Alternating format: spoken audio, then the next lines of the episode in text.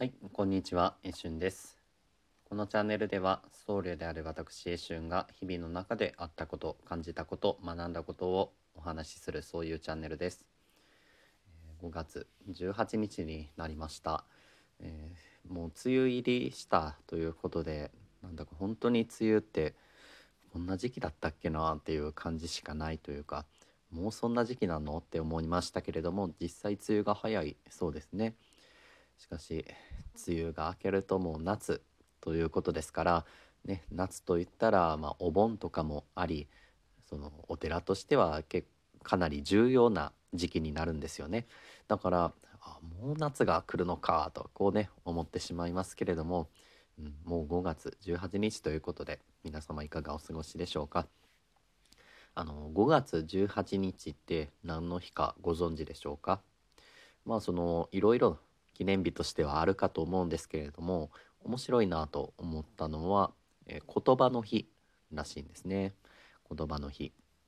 あの5であの数字の5で当場で18ですね。で5月18日で、えー言葉の日っていうことらしいんです、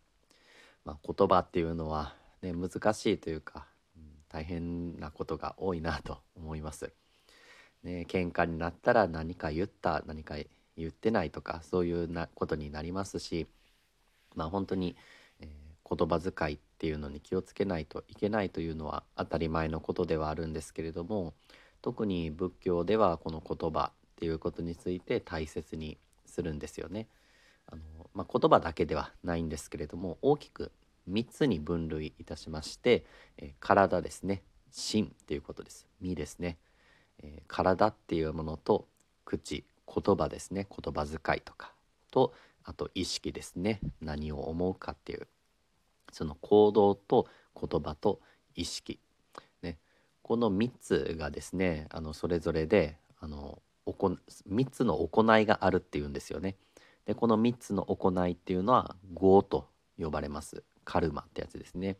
まあ、あのカルマっていうとなんかあの前世からのカルマがとか、えーそんな風に大層な話に思われるかもしれませんけども別にまあそこまで考えていただく必要はなくてですねあの普通に自分が今まで行ってきた行為っていうことです。それが自分の内に溜まって、えー今の世界の見え方を決めてるんだよっていうことですね。だから何をするのか何を語るのか何を思うのかっていうことによって、えー今の行動っていうのが決まってくるよっていうことですね。うん、だからあの行動っていうことによって仏教っていうのはすごくこうね未来も今も変わっていくっていう話になってきますけれどもだからあの口ですねあの言葉っていうのもとても大事なものだと。うんその語何を語ったかっていうことによってその業がいい業なのか悪い業なのか分かりませんけどもそれが溜まっていくと、ね、いうことです。だからですねあのまあいいことをいい言葉をですね語らないといけないと。であのダンマパダ、うんですね、えーというお経の中にですね、えー荒々しい言葉を語るなと。ねでまあちょっと省略しますけれども怒りっていうものは自分の身を滅ぼすんだとこういうふうに書いてあるんですよね。怒りから発する言葉っていうのは自分の身を滅ぼすんだって、まあ、言いますね。まあ当然その荒々しい言葉怒りに身を任せた言葉を語ることによって他人を傷つけるっていうのはありますよね。これは十分理解できます。まあしかしですね他人をあの傷つけるっていうのも、まあ、よくですねあの言われた側はずっと覚えてるっていうことありますよね。お前そんなことまだ覚えとるんか？と夫婦喧嘩の時にはねよく聞きますけれどもしかしこれは実際やっぱりあの言われた側っていうのは覚えてるもんなんですよね。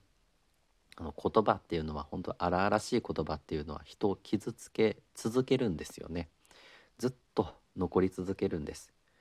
まあ、言われてパッとこう傷つけられて傷が癒えるというものではなくてですね